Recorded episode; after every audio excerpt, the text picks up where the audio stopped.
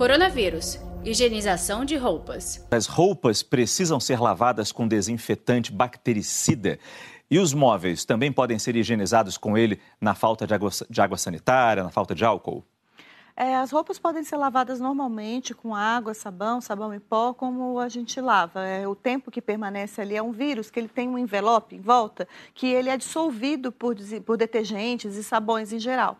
Tanto é que a gente fala, usa o álcool gel, mas lavar a mão com água e sabão também serve. Então, para lavar a roupa, a mesma coisa. Lave normalmente, é suficiente, com exceção de roupas hospitalares. E os móveis? Agora, os móveis, o, é difícil a gente falar de desinfetante bactericida. Tem que olhar a mesma composição. O ideal para a gente ter segurança é o álcool a 70 ou uma solução de água sanitária com pelo menos 1% da água sanitária. A água sanitária é fácil de achar e é barata, é né? É fácil de achar, é, é, mais garantido, porque quando às vezes vem naquele rótulo assim, bactericida, a gente não sabe exatamente qual é a solução nem a concentração. Então não tem garantia de que todas as marcas sejam eficientes.